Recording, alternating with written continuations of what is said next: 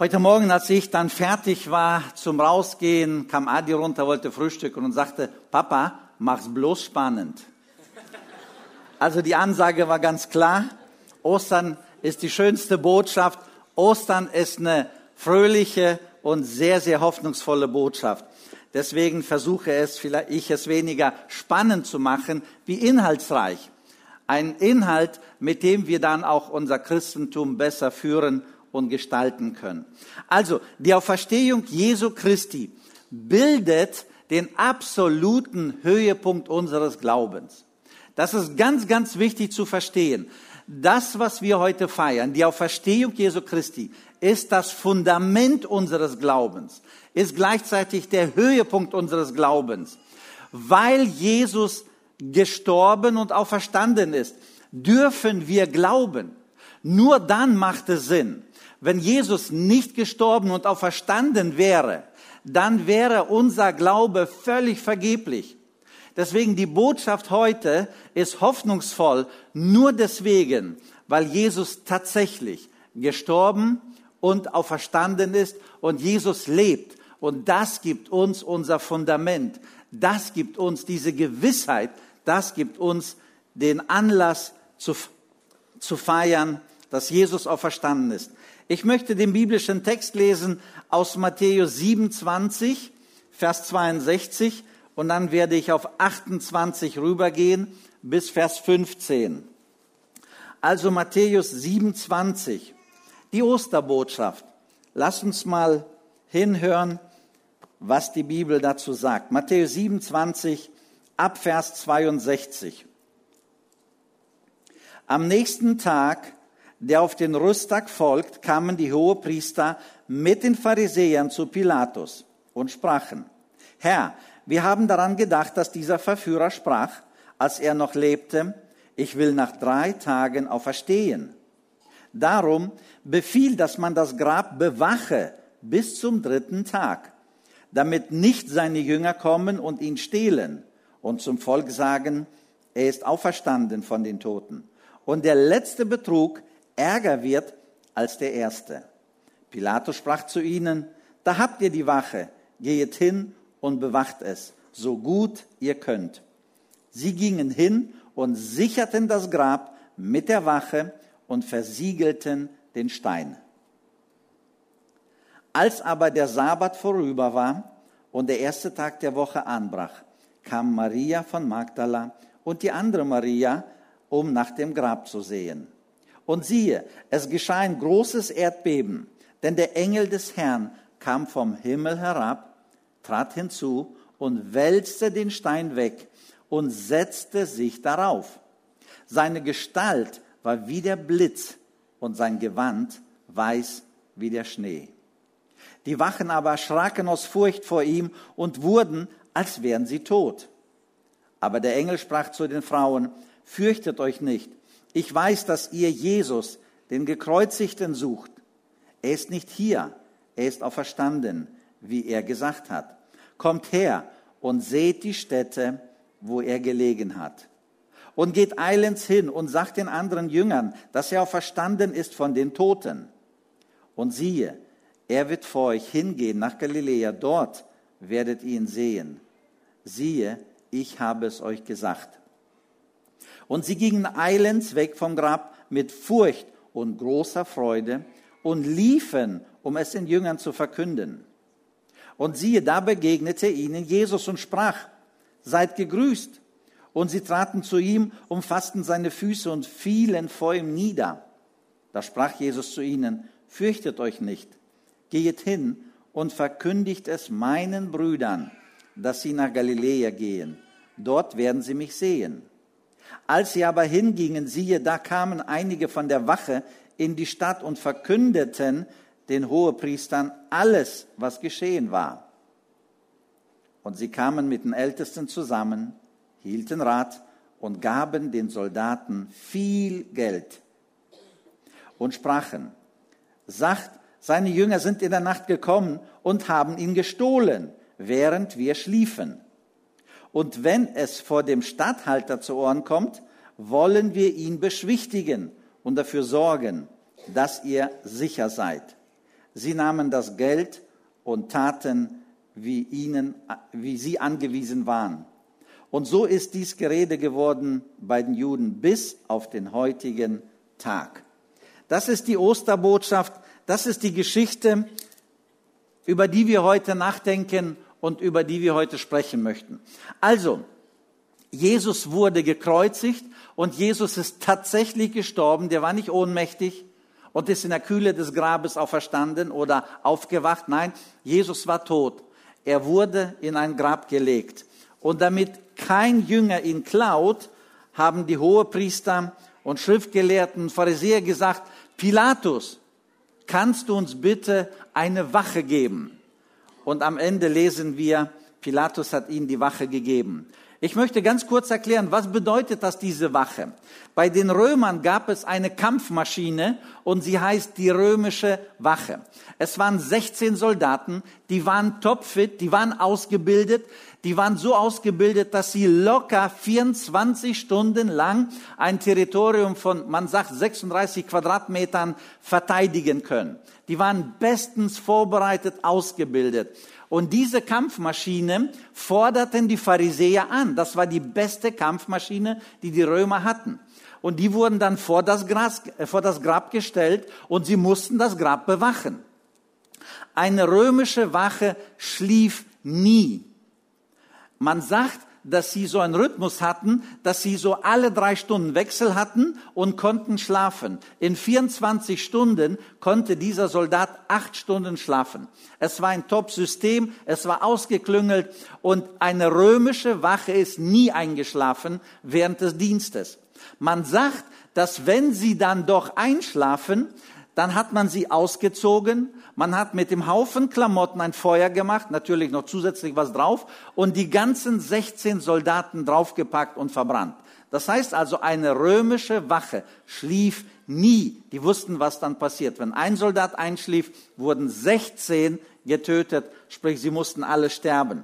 Auf diesem Hintergrund wird natürlich die Aussage völlig anders gewertet. Wenn die Pharisäer sagen, Soldaten, also römische Wache, sagt mal, ne, sagt mal, ihr seid eingeschlafen. Und wenn es da zum Statthalter kommt, wir werden ihn beschwichtigen. Also es war ein wahnsinniges hohes Risiko, was die Soldaten dort eingegangen sind, indem die gesagt haben, ja, ja, wir sind eingeschlafen, die Jünger kamen, haben es geklaut. So einfach war das nicht. Denn eine römische Wache, wie gesagt, sie schlief nicht, weil sie wussten, was danach passiert. Wir sehen weiter. Die Sicherung von Jesus im Grab war nicht nur durch diese Kampfmaschine, durch die 16 Soldaten, sondern die Bibel spricht von einem großen oder Johannes spricht von einem sehr großen Stein.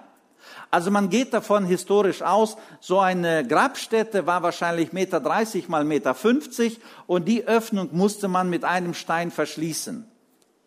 Man schätzt, so ein Stein wiegt ungefähr zwei Tonnen. Und geschichtlich gesehen war er oben, so ein bisschen höher, und dann wurde er runtergerollt, so bumm, vor die Öffnung. Und dann waren diese zwei Tonnen sozusagen vor der Tür, vor der Öffnung, und die war zu. Wir lesen, dass die Frauen morgens zum Grab kommen und während sie dahin gehen, denken sie die ganze Zeit, wer wird uns den Stein wegwälzen? Wer wird uns die Tür öffnen sozusagen? Sie haben gar nicht dran gedacht, dass da eine Wache ist, sondern sie dachten nur an den Stein. Und es ist, es ist interessant, dass Markus schreibt, ähm, oder Matthäus, ich sag mal, fange fang dort, dort an. Matthäus sagt, der Stein wurde weggewälzt. Markus sagt, der Stein wurde hinaufgewälzt. Ne? Und Lukas, Lukas ist geschichtlich gesehen ein bisschen korrekter, er sagt, der wurde hinauf weggewälzt, also da war eine Trennung. Hier war die Tür und der Stein lag zur Seite, also da war ein Abstand, also da ist schon was ordentliches passiert, eine gewisse Entfernung.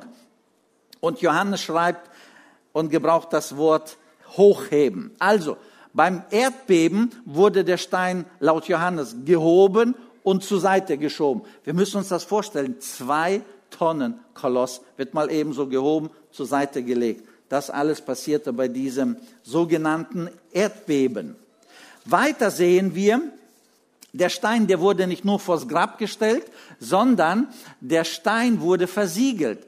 Beim Versiegeln, da hat man wildes Leder genommen, ungegerbte zwei Riemen und man hat es diagonal über den Stein. Man hat überall Tonklumpen genommen und befestigt, so dass es fest war. Und in der Mitte hat man so ein Siegel draufgesetzt. Und auf diesem Siegel, wo die beiden Riemen sich gekreuzt haben, auf diesem Siegel lag die gesamte römische Macht.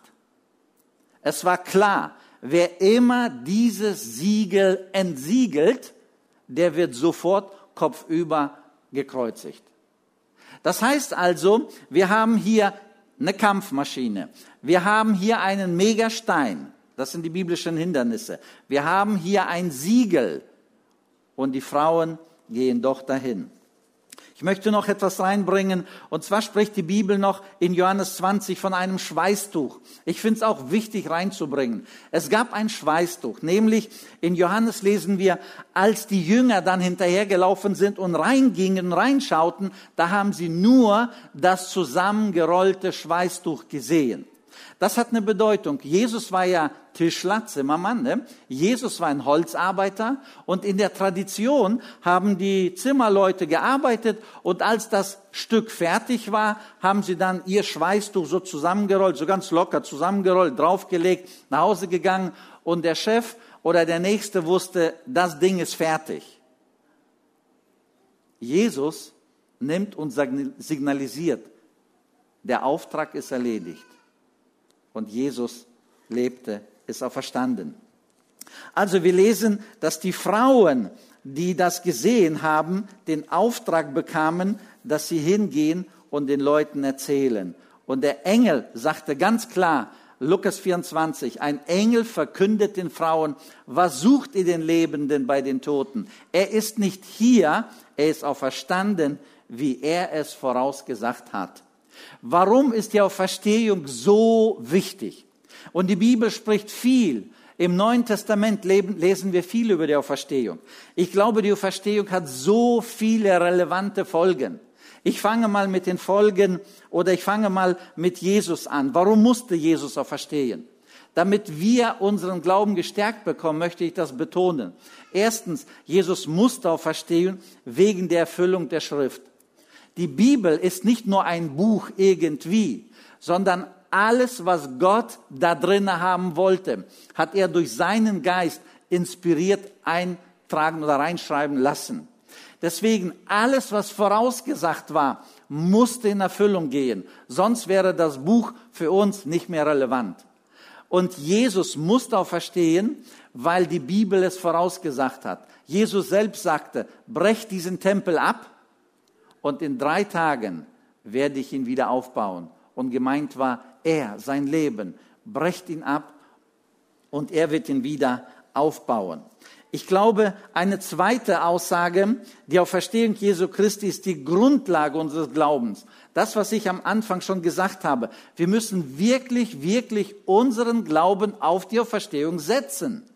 Wir können da nicht irgendwie sagen, ja, so das Alte Testament und Gesetze und viele andere Geschichten. Der zentralste Punkt ist die Auferstehung Jesu Christi und die gibt uns eine Hoffnung. Also wenn wir jetzt 1. Korinther 15 nehmen, dann lesen wir, ist aber Christus nicht auferstanden, so ist unsere Predigt vergeblich, so ist unser Glaube vergeblich. Und 1. Korinther 15, 15 sagt, wir würden dann auch als falsche Zeugen befunden werden. Also für, für mich ist es ganz wichtig, dass wir unseren Glauben positionieren. Worauf bauen wir unseren Glauben? Auf Jesus Christus. Wir bauen unseren Glauben auf die Auferstehung Jesu Christi. Und die Tatsache, dass Jesus gestorben noch verstanden ist, gibt uns letztendlich die Möglichkeit daran festzuhalten. In 1. Korinther 15, Vers 20 sagt Paulus nach einer kleinen Diskussion über die Auferstehung, sagt er, nun aber ist Christus auferstanden von den Toten. Ich sag mal Ausrufezeichen. Nun aber ist, das heißt also, Jesus ist auferstanden von den Toten. Und das bildet das Fundament unseres Glaubens. Ich glaube, die Auferstehung hat ganz konkrete Folgen. Die Folgen, die sind bis heute sichtbar. Ich fange aber erstmal bei Jesus an. Was brachte es für Folgen für Jesus Christus?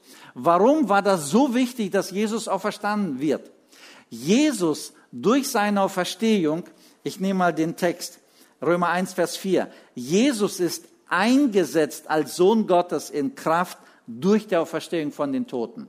Das heißt also, durch die Auferstehung von den Toten hat Jesus der gesamten Öffentlichkeit, der gesamten Welt demonstriert, ich bin der Sohn Gottes. Jesus wurde nicht zum Sohn Gottes im Grab. Jesus war von Anfang an der Sohn Gottes. Und der Höhepunkt ist, Jesus ist auferstanden und er lebt. Und das, damit hat er bewiesen, er ist Gottes Sohn. Wir müssen nicht zweifeln an ihm, sondern wir dürfen wissen, Jesus kam vom Vater. Jesus zeigte uns den Weg zum Vater. Und Jesus lebt, so wie er sagt, ich lebe und hinfort werde ich immer leben. In Offenbarung lesen wir das. Und wir wissen eins, Jesus lebt und wir leben mit ihm. Wir leben jetzt schon mit Jesus, weil Jesus uns vorausgegangen ist. Ich finde, es gibt auch ganz konkrete äh, Folgen für uns Gläubigen. Und zwar, ich glaube, die erste Folge ist ein neues Leben. Ich finde, wenn Jesus etwas gebracht hat, dann ein neues Leben. Wie heißt es so schön? Ist jemand in Christus, so ist er eine neue Kreatur. Das Alte ist vergangen, siehe, Neues ist entstanden. Und das gibt uns wirklich eine Möglichkeit. Unser altes Leben, unser Wesen, unser Charakter kann komplett abgelegt werden und wir dürfen in Jesus Christus eine neue Identität annehmen. Und ihr habt das alle erlebt oder ihr habt gesehen, wie Menschen verändert wurden. Ihr wart dabei. In einem Gespräch sagte eine Frau, ich möchte Veränderung erleben. Ich möchte wirklich mit Jesus eine Veränderung erleben. Wir sprachen mit ihr länger. Ich erklärte ihr den Weg und sie sagte, ich will mit Jesus leben. Und sie hat dort Jesus in ihr Herz aufgenommen. Es vergingen Wochen, Monate. Und ich fragte später beim Pastor, sag mal, wie macht sich die Frau? Wie entwickelt sich die Frau? Wie geht es der Frau? Und er sagte, du wirst sie nicht wiedererkennen. Und für mich war das so ein Zeichen. Diese Frau hat ein neues Leben bekommen. Das Denken ändert sich. Der Charakter wird weiterentwickelt ins Positive. Und viele Dinge ändern sich. Warum? Weil wir eine neue Kreatur, eine neue, ein neues Leben in Jesus bekommen haben. Weil Jesus lebt, leben wir auch. Und ich finde es so schön, wie Hebräer sagt, Jesus Christus gestern, heute, derselbe in Ewigkeit. Das heißt also, die Kraft, die Kraft des Auferstandenen ist heute genauso wirksam und sie kann dein Leben genauso verändern, wie er es damals getan hat. Wir feiern heute den Auferstandenen und diese Kraft des lebendigen Gottes, diese Kraft Jesu verändert unser Leben. Und zweitens, sie gibt uns eine lebendige Hoffnung. Ich finde es so schön, wie die Bibel sagt, gelobt sei Jesus Christus, der uns wiedergeboren hat zu einer lebendigen Hoffnung durch die Auferstehung Jesu Christi von den Toten. 1. Petrus 1, Vers 3. Eine ganz klare Ansage. Weil Jesus auferstanden ist von den Toten, kann er uns eine lebendige Hoffnung geben. Und diese lebendige Hoffnung, die ist viel mehr als nur, ja, ich denke oder ich hoffe. Ich habe mal in den USA vor Jahren einen schwerstbehinderten jungen Menschen kennengelernt und er war wirklich körperlich behindert. Und ich fragte ihn, worauf freust du dich? Und er verzog sein Gesicht und sagte, ich freue mich auf einen neuen Körper bei Jesus. Ihr Lieben, diese Überzeugung, mit dieser Aussprache, wie er das gemacht hat, das lässt keinen Zweifel. Bei Jesus wird es weitergehen in einem vollkommenen Körper und nicht eingeschränkt wie hier auf Erden. Deswegen, weil Jesus von den Toten auferstanden ist, haben wir heute eine lebendige Hoffnung und wir müssen nicht unser Leben so schwer gestalten, uns alle so schwer machen. Wir dürfen jeden Tag auf diese Kraft Gottes setzen. Ich glaube, es gibt einen dritten ganz, ganz praktischen Punkt. Warum ist es so wichtig? Weil Jesus dadurch, dass er lebt und beim Vater ist, die Bibel sagt, Jesus lebt und er ist zur Rechten des Vaters. Also er ist oder er sitzt, sagt Hebräer, er sitzt zur Rechten des Vaters. Und die Bibel sagt in Hebräer und anderen Aussagen, Jesus ist unser Fürsprecher. Und das ist immer so gut, wenn man Momente erlebt, wenn wir einen Fürsprecher haben. Ganz praktisch hier auf Erden. Neulich waren wir in einem, ich sag mal, politischen Gespräch und der Ortsbürgermeister sagte so betont, ich möchte es betonen, ich bin dafür. Und du sitzt so und du fühlst dich so wohl, weil der Ober, nicht der Ober, weil der Ortsbürgermeister gesagt hat, so betonen, ich will es haben oder ich bin dafür. Er hat also für uns gesprochen. Und du fühlst dich wohl. Aber wie viel mehr ist es mit Jesus? Jesus ist der Sohn Gottes. Jesus ist derjenige, der vom Vater alle Macht bekommen hat. Jesus ist der Erbe. Alles gehört ihm. Und Jesus ist beim Vater, so sagt das die Bibel, und vertritt uns. Das heißt also, er sagt, Vater, dieser hier oder diese hier, die brauchen noch, die brauchen noch ein bisschen Zeit, sie brauchen noch ein bisschen, ah, die brauchen noch ein bisschen und, und, ne, und er vertritt uns, er ist für uns und er unterstützt uns und er will, dass wir es hinbekommen. In Johannes 17 lesen wir, wie Jesus für uns betet und er sagt, ich bitte dich, Vater, dass du sie nicht aus der Welt nimmst, seine Jünger, sondern dass du sie bewahrst vor dem Bösen. Und Jesus ist da. Jesus ist ganz praktisch da und er hilft uns im Leben. Egal was du brauchst. Brauchst du dieses, dann wird Jesus dir helfen. Brauchst du irgendwas anderes, er wird dir helfen. Musst du am Charakter arbeiten, er wird dir helfen. Musst du an deiner Beziehung arbeiten, er wird dir helfen. Brauchst du irgendwie eine Entwicklung, er wird dir helfen, ein Buch zu finden, das du lesen kannst. Und so weiter und so fort. Jesus ist da. Also unser Glaube ist nicht nur irgendeine so Theorie, sondern unser Glaube ist sehr, sehr praxisrelevant. Und der vierte Punkt für uns, wir haben eine Auferstehungshoffnung. Ihr Lieben, das ist keine Theorie. Wenn Menschen sterben mit Jesus im Herzen, dann sieht man das denen an. Wir haben diese Woche am Mittwoch unsere angeheiratete Nichte leider beerdigen müssen, mit 38 Jahren verstorben und sie hatte diese Auferstehungshoffnung.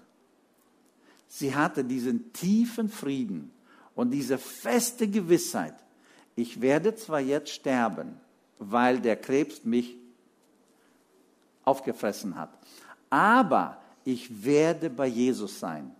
Ich werde mit Jesus sein. Und sie war nicht hibbelig, aufgeregt, aufgescheucht, sondern mit einem tiefen Frieden, mit einer festen Überzeugung, konnte sie dann in die Ewigkeit zu Jesus, zu ihrem Herrn gehen. Und die Auferstehungshoffnung ist keine Theorie. Die Auferstehungshoffnung, sie greift vor allem dann, wenn es uns schwer und schlecht geht. 2. Korinther 4, Vers 14 sagt, denn wir wissen, merken wir, wir wissen, wir wissen, dass der den Herrn Jesus auferweckt hat, wird auch uns auferwecken mit ihm. Eine klare Ansage. Der Vater, der Jesus aus dem Tode geholt hat, der wird auch mit derselben Kraft jeden Menschen, ich betone, jeden Menschen aus dem Tode holen. Das sagt die Bibel. Wir haben, wenn wir dann die Auferstehung erleben, wir haben die Auferstehung zum ewigen Leben. Es gibt aber auch eine Folge, und das muss ich sagen. Es gibt eine Folge für die Menschen, die daran nicht glauben. Es gibt ja Menschen, die sagen, ach, das ist Quatsch. Die anderen sagen, später vielleicht denke ich mal darüber nach, ob Jesus wirklich eine Relevanz hat. Andere sagen, Jesus war ein Prophet, ein Mensch, und so gibt es viele Meinungen auf dieser Welt. Tatsache ist, sie nehmen das, was Jesus anbietet, diese, dieses neue Leben in Christus, haben sie noch nicht angenommen. Und die Bibel ist da sehr offen und sehr klar und sie positioniert, positioniert sich sehr klar, was das alles bedeutet. Und zwar, Johannes schreibt darüber In Johannes Kapitel 5, Vers 28 lesen wir eine klare Aussage, was passieren wird für alle Menschen, die daran nicht glauben. Und zwar, wir haben Johannes 5, Vers 28. Da geht es also um die Vollmacht Jesu Christi. Und dann sagt er hier Vers 28 folgendes. Wundert euch darüber nicht, denn es kommt die Stunde, in der alle, die in den Gräbern sind, seine Stimme hören werden und werden hervorgehen, die Gutes getan haben zur Verstehung des Lebens, die aber Böses getan haben zur Verstehung des Gerichts. Ich finde es so schön, dass wir die Gewissheit und die Hoffnung haben. Wer auf den Namen Jesus baut, der wird auferstehen und er wird mit Jesus in Ewigkeiten leben. Und das ist der Glaube, das ist das Fundament. Und Menschen, die sagen, ach, das ist nicht so wichtig, die werden auch auferstehen. Niemand bleibt Meter 80 unter der Erde und vergessen. Die Bibel sagt, jeder wird auferstehen. Bloß die, die das nicht in Anspruch genommen haben, die das nicht für sich geglaubt haben, die werden Auferstehung zum ewigen Gericht. Das sagt die Bibel. Ostern ist nicht ein Fest, um über Gerichte nachzudenken. Ostern ist ein Fest, über den guten Weg nachzudenken. Und der gute Weg ist hoffnungsvoll. Jesus ist die Hoffnung. Jesus lebt und jeder, jeder ist eingeladen, diesem Jesus zu folgen. Gott segne euch dabei. Amen.